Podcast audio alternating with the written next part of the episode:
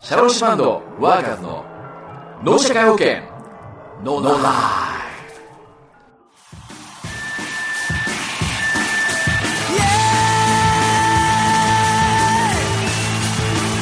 皆さんこんばんは。ワーカーズです。早速聞いてください。社会保険ロックンロー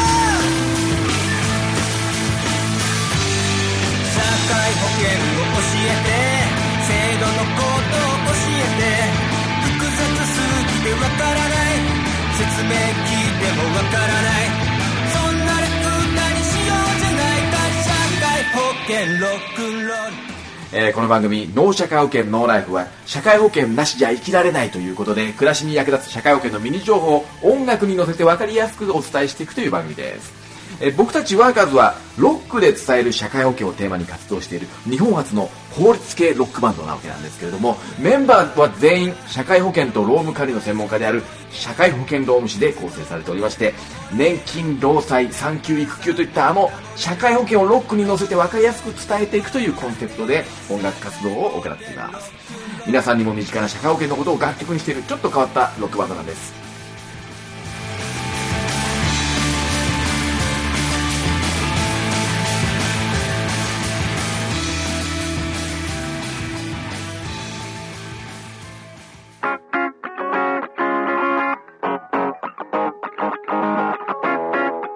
はい、こんばんは。今月も始まりました。脳社会保険ノーライフ番組ナビゲーターのポカトカです。えー先月の放送でですね、砂尾さんよりマイナンバーのリクエストをいただきましてですね、今月はなんと、教えてワーカーズ拡大号としまして、ゲストをお迎えしました。はい、お願いします。はい、えーこんばんは、ワーカーズのリーダー中山です。はい、お久しぶりです。はい、どうもどうもすみませんね、ご無沙汰しちゃいました。はい。じゃあもうこのマイナンバーについてですね、またいろんな質問が寄せられてますので、ですよね。えうん。うん。こちら社会保険労務士として、はいね、リーダーにいろいろ質問していきたいと思います。はい。はいえー質問ですね、はい。マイナンバーの通知が来たけどこのハガキ写真貼って送らなきゃいけないの？あと副業してるけど副業が本業の方にバレるって噂を聞いたんですがなんでバレちゃうの？うん。っていう質問とですね、うんうんはいえーマイナンバーをもらったら銀行の貯蓄が家族に知られちゃうって本当？っていう質問、はいはい。うん、あと従業員のマイナンバーを総務の人の机の上に無造作に置かれてて、うん。自分の分もそんな扱いされたらと思うと不安です、また総務の方に注意した方がいいのでしょはい。うか、はい。はい。という質問、それとですねこちら最後ですね、えー夫婦の間ではい。マイナンバーを教えた方がいいのでしょうか？はい。メリットデメリットを教えてください、うん。はいこのような質問が出ていますはい。まずマイナンバーを手にしたら自分はどうしたらいいの？どうかかるの？という質問ですねはい。はい、今日はこの質問に一つ一つ社会保険労務士中山卓さんにお答えいただこうと思います、はい。はいではまず一つ目ですね、はい。こちらのマイナンバーの通知が来たけどはがきをこう写真を貼って送らなきゃいけないの？はい。ね、来ましたよね。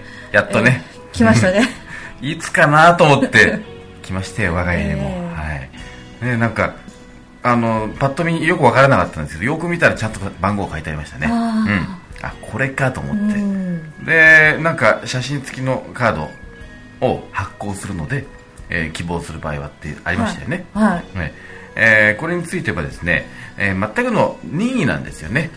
送り返すが任意なんですそうです、ねえ。ーん。もうあのカード自体はカードというかあの番号自体はええーもう皆さんには割り当てられてますので、はい。今お手元の届いているものが通知カードと呼ばれているものですえね、通知カード。番号おをー。通知するためのカード。はい。これを写真付きで申請することで個人番号カードという要は何ですかね運転免許証のようなイメージでしょうか、はい。ああいったカード式のものに、えーなるんですね。それを今後、えー。証明書としても使うこともできるし、はいえー例えば、えー重機カードって前あーありましたね。うん。確定申告の時に使ったりとか、はい。そういったその、えー電子認証で必要な、はい。えー ID カードの代わりとしても使うことができるようになったりとか、便利ですね、うん。あとは、コンビニで住民票とか戸籍謄本が取れるようになる。おお、うのれは便利。があるんですよ、うん。うん。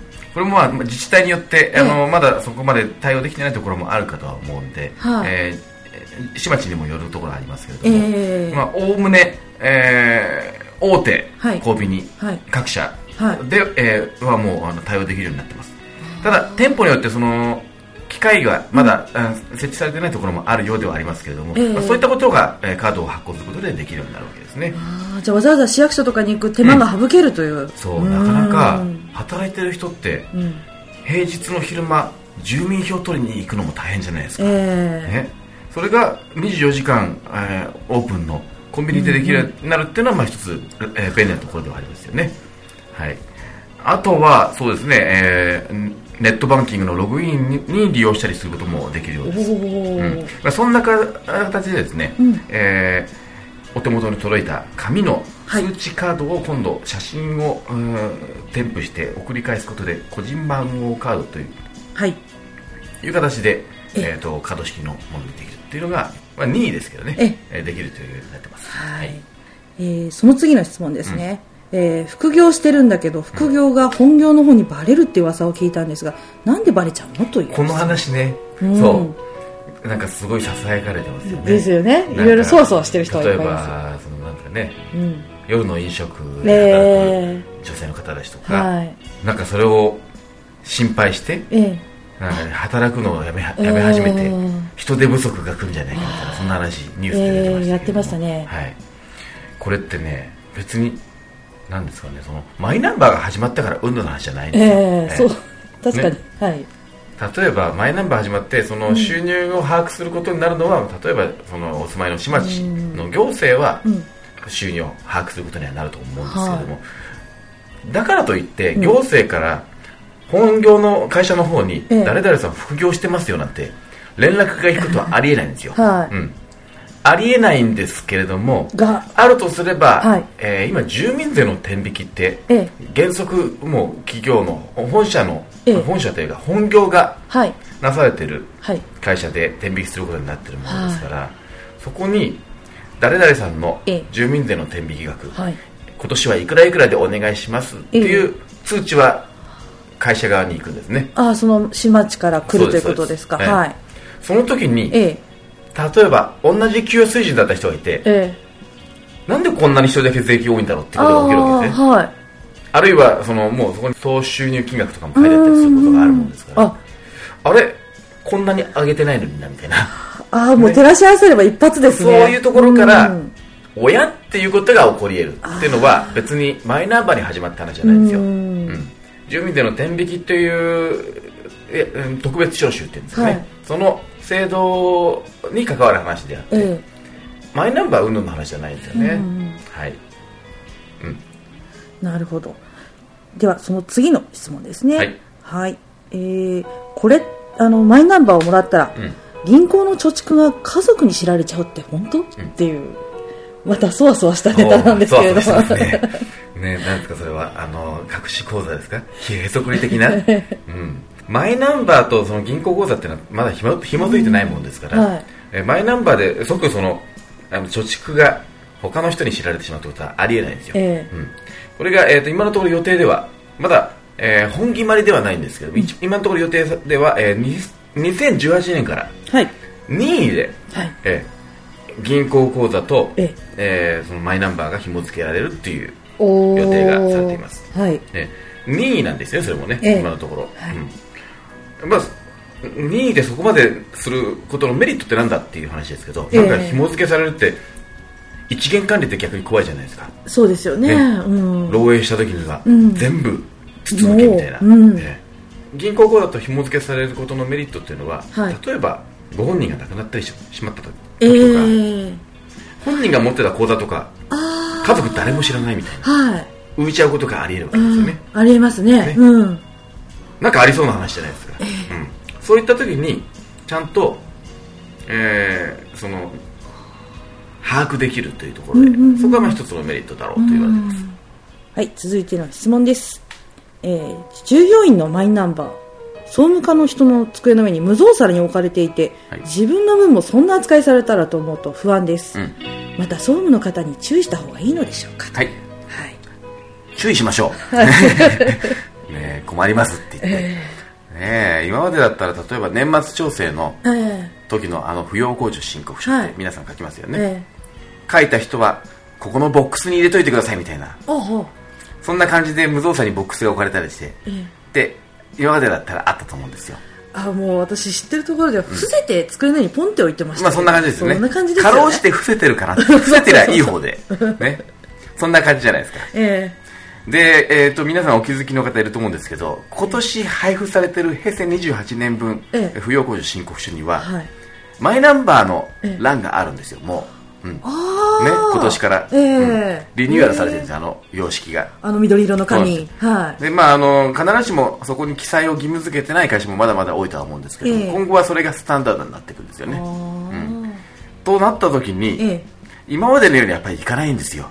それをやっちゃうと、ええ。本当誰でも見られる状態になっちゃそうですよね。それは非常によろしくないものですから、えもうなので自分で自己防衛する必要もありますし、えもう会社の人にもそういうのを促していく必要がありますし、はい。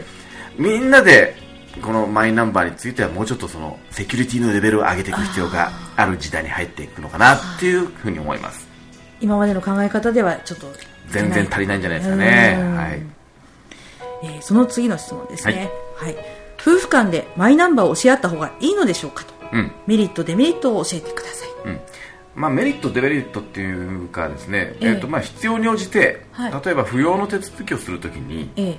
えー旦那さんの職場で、代わりに奥さんが、えー旦那さんに番号を会社に伝えてもらうっていうことはあり得るわけですね。はあ。本来は当人が直接マイナンバーを提出するというところが大原則なわけですけれどもあの代わりに旦那さんに伝えて会社に提出してもらうことは、えー想定されるところではありますよね、まあそういった、えー実務的に、この夫婦間でマイナンバーを共有しする場面というのは当然にあるものですから、はい。えーそういった意味では、まあ、お互い知っておい教え知っておく必要がある場面もあるわけですけれども、うんはい。まあ積極的に教え合った方がいいかどうかっていうのは別にそれでどうのこうのって話ははい。特にないものですから、実際もうどうでしょうねその社会保険とか、えーまあ、所得税の扶養もそうですけれども、そういった手続き上のはい場面でええ。必要に応じてということでしょうね、うん、なるほど。必要以上に教え合う必要はないんじゃないかなと思います、えー。えーお答えいただきましてありがとうございました。はい。はい。さて最後にですね、はい。マイナンバーの配達に来た郵便局員の人にですね、マイナンバーのことに対する不満とか、うん。あの安倍政権への意見を局員さんに訴えるという方がちょいちょいいらっしゃると、あそうなんですか。ネット上でもん。現場の方からですね、耳に入ってくるんですけれども、うん。まあ、郵便局員の方はですね、一件でも多くの人に郵便物を早く届けるのがお仕事なのでですね。ですよね、ええ。うん、わからないことがあれば、まずは、ね、所定の窓口の方にお問い合わせください。そうですね。ええ。うん、で、そのマイナンバーのお問い合わせの窓口の、えー電話番号を、はいえリーダーより紹介お願いします。はい、えー、マイナンバーに対する意見についてはですね、電話番号はフリーダイヤル0120-95の0178、0120-95の0178、こちらはマイナンバーの、え互フリーダイヤルにななっています。平日は午前9時半から午後10時まで。結構遅くまでやってるんですね。うん。土日祝日は午前9時半から午後5時半までに問い合わせを受け付けています。12月29日から1月3日まではお休みなのでご注意ください。ね、平日だけではなくて土日も電話の問い合わせをやってるっていうのは助かりますね。そうですね。うんはいはい。はい、じゃあここで曲紹介お願いします。はい。えー、今からお届けする曲は、えー、テーマはズバリ、転職と。転職ね人生に、転機はつきものですよね。ね。ね、うん。みんな本当に悩みながら、えなんとかその最後決断を出さなければいけない時が、時として訪れるわけですけれども、えーそんな転職にまつわる話をですね、えー曲にしました、えーお聴きください、えーシャローシマンドワーカーズで「Change My Life 移動と転職の狭間で」逆境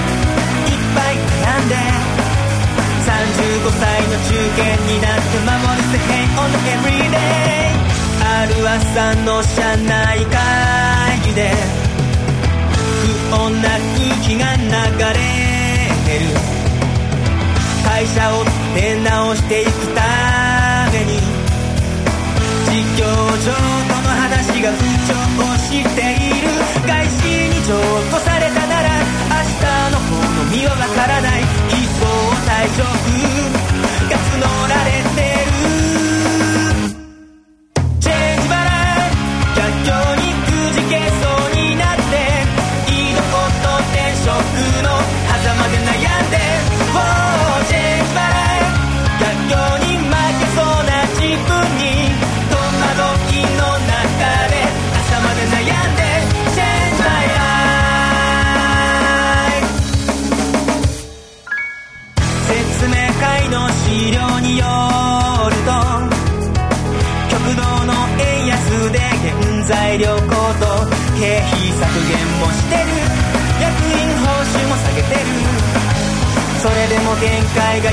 たから人員削減望んでる。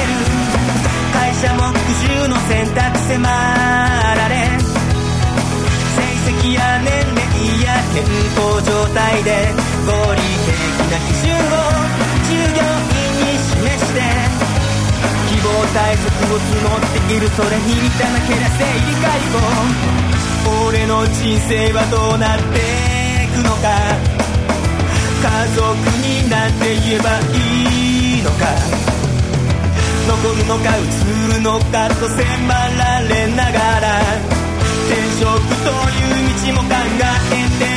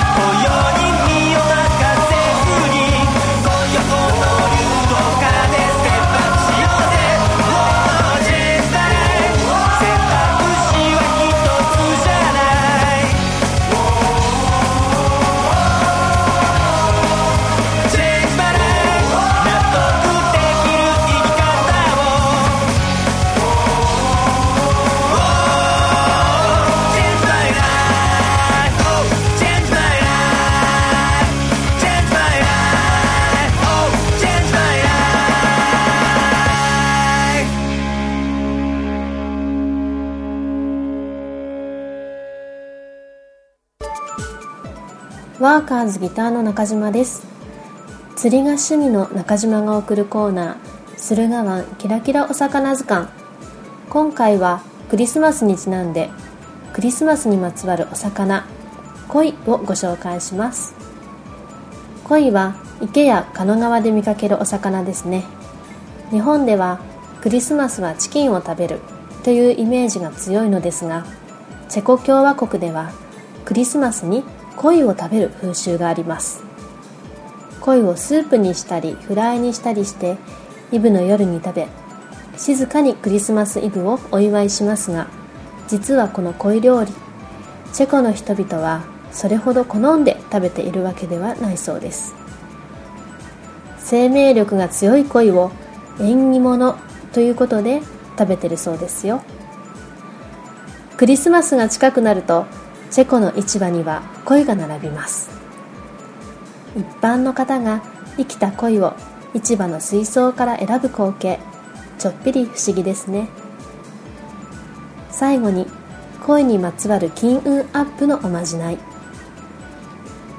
鯉の鱗をお財布に入れておくとお金を呼ぶという言い伝えがあるそうです。手に入る機会があったらぜひお試しあれ。以上キラキラお魚図鑑ワーカーズギター中島がお送りしました。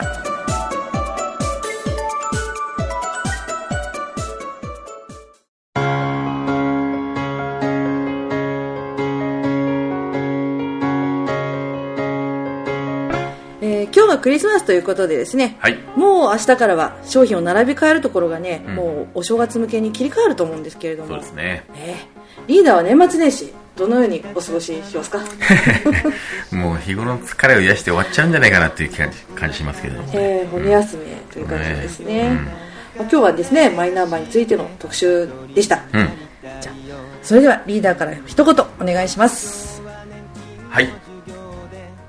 今日お届けしましたのはシャローシマンとワーカーズのスタンダードナンバーとマイナンバー。ワーカーズのリーダー中山でした。はい来月の放送は年を明けまして2016年1月22日金曜日この時間にお会いしましょう。番組ナビゲーターのトカトカでした。See you 期待もなく聞いてたのに気になっている僕がいる。老後の年金ばかりじゃないんだ。そうなんだ障害年金に遺族年金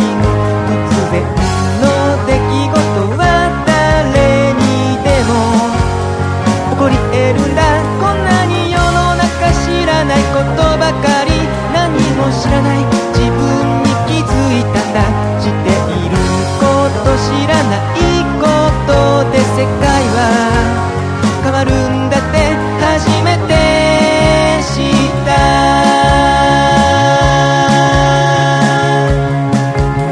僕たちの人生を支えてくれる。年金は全部で3つあるんだ。老後に安心を与えてくれる。